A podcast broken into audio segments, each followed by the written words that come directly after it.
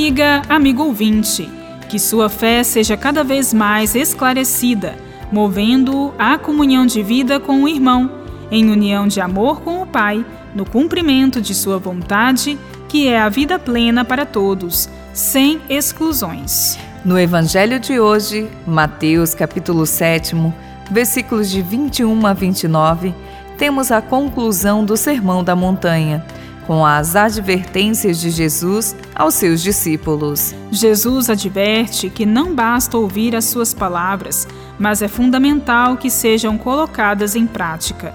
Nem todo que me diz Senhor, Senhor entrará no reino dos céus, mas só aquele que põe em prática a vontade de meu Pai que está nos céus.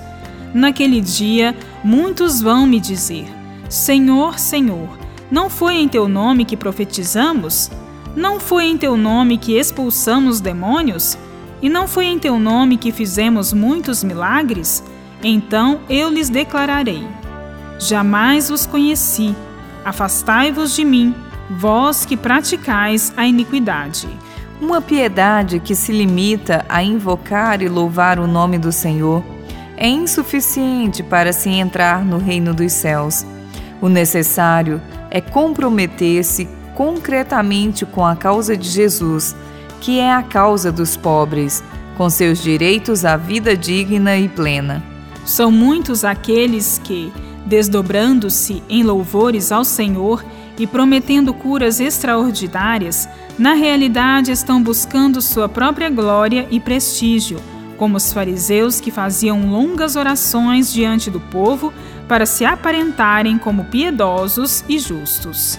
Em seguida à sua advertência, Jesus narra a parábola dos dois homens, um sensato que constrói a casa sobre a rocha, e ela resiste às intempéries, e o outro sem juízo, que constrói sobre a areia, e ela desaba logo. O primeiro é o que põe em prática as palavras de Jesus, e o segundo apenas as ouve e omite a sua prática. O homem insensato constrói sua vida conforme os apelos da sociedade de consumo, com suas seduções de enriquecimento e prestígio, escravo dos interesses dos poderosos deste mundo.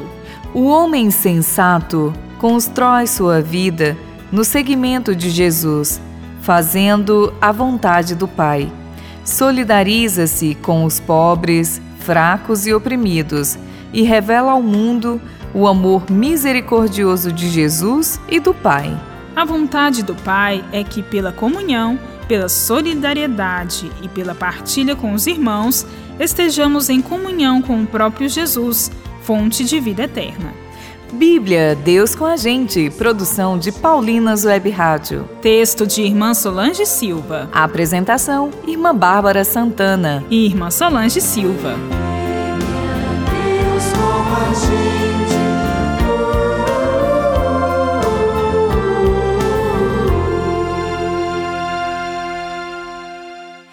Você acabou de ouvir o programa Bíblia Deus com a gente um oferecimento de Paulinas, a comunicação a serviço da vida. No mês de junho, o Padre Zezinho completa 82 anos de idade. Irmão, irmã, ouça agora no Spotify mais de mil músicas minhas, lembrando os meus 82 anos de vida e mais de 60 de canções. Venha comigo cante comigo, medite comigo cantando.